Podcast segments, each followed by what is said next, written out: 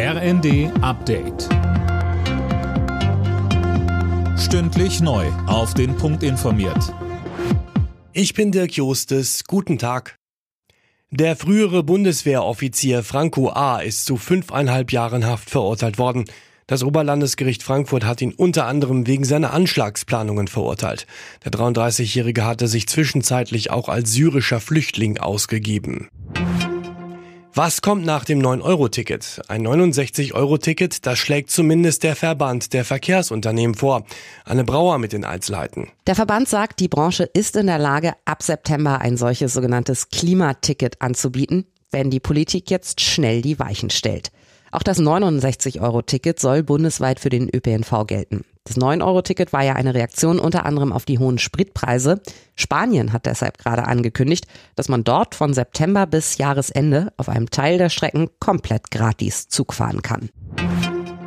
Arbeitsminister Heil will kleine und mittlere Einkommen mit Blick auf die Preissteigerungen entlasten. Für Menschen mit hohem Einkommen sieht er da keinen Spielraum, sagte er dem Redaktionsnetzwerk Deutschland. Für diese seien höhere Preise zwar ärgerlich, aber kein existenzielles Problem. Mit dem Ferienstart in fünf weiteren Bundesländern unter der Woche und heute wird's am Wochenende wieder besonders voll auf den Straßen.